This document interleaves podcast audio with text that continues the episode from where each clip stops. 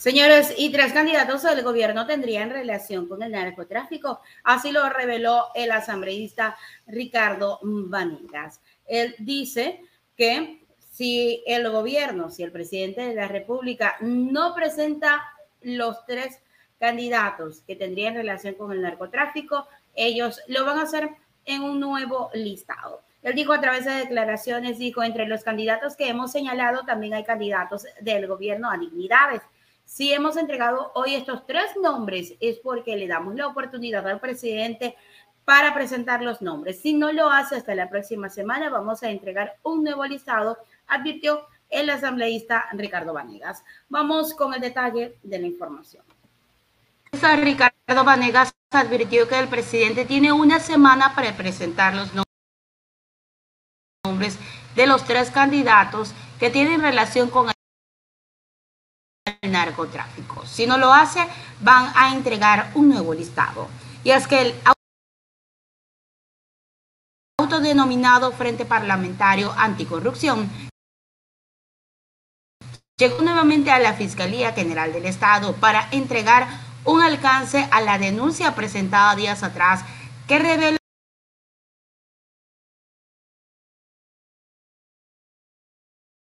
los supuestos vínculos entre candidatos para las elecciones de febrero del 2023 y el narcotráfico. No dio detalles de las provincias o ciudades en las que participarían dichos candidatos. Únicamente pidió al mandatario que sea él quien exponga a estas personas. Entre los candidatos que hemos nosotros señalado, también hay candidatos del gobierno a dignidades, como se ha demostrado. Y si hemos entregado hoy estos tres nombres, es porque le seguimos dando al presidente la oportunidad de que él presente los nombres. Si él no lo hace hasta la próxima semana, procederemos a entregar un nuevo listado. No nos vamos a, nosotros a minalar.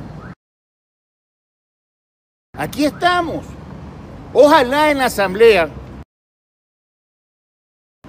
que están preocupados esa mayoría de investigar el tema del gran padrino. Logren comprender que más grave que eso es la, el narcotráfico al que ellos están protegiendo y que ni siquiera se les ha ocurrido formar una comisión para investigar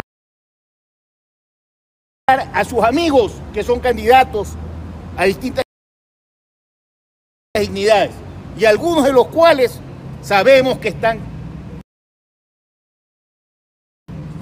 como compañeros nuestros en la Asamblea. Eso el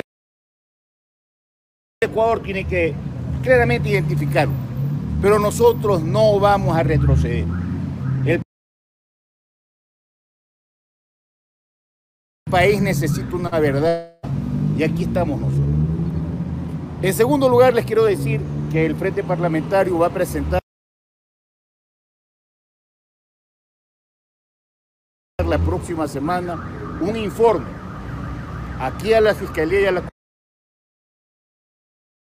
Contraloría de cómo la Fuerza Naval no ha ejercido. Días atrás, el Frente Parlamentario entregó a la Fiscalía varios documentos para que investiguen los nexos del narcotráfico en las elecciones seccionales de este año. Los candidatos de movimientos locales y nacionales han sido mencionados en esta información.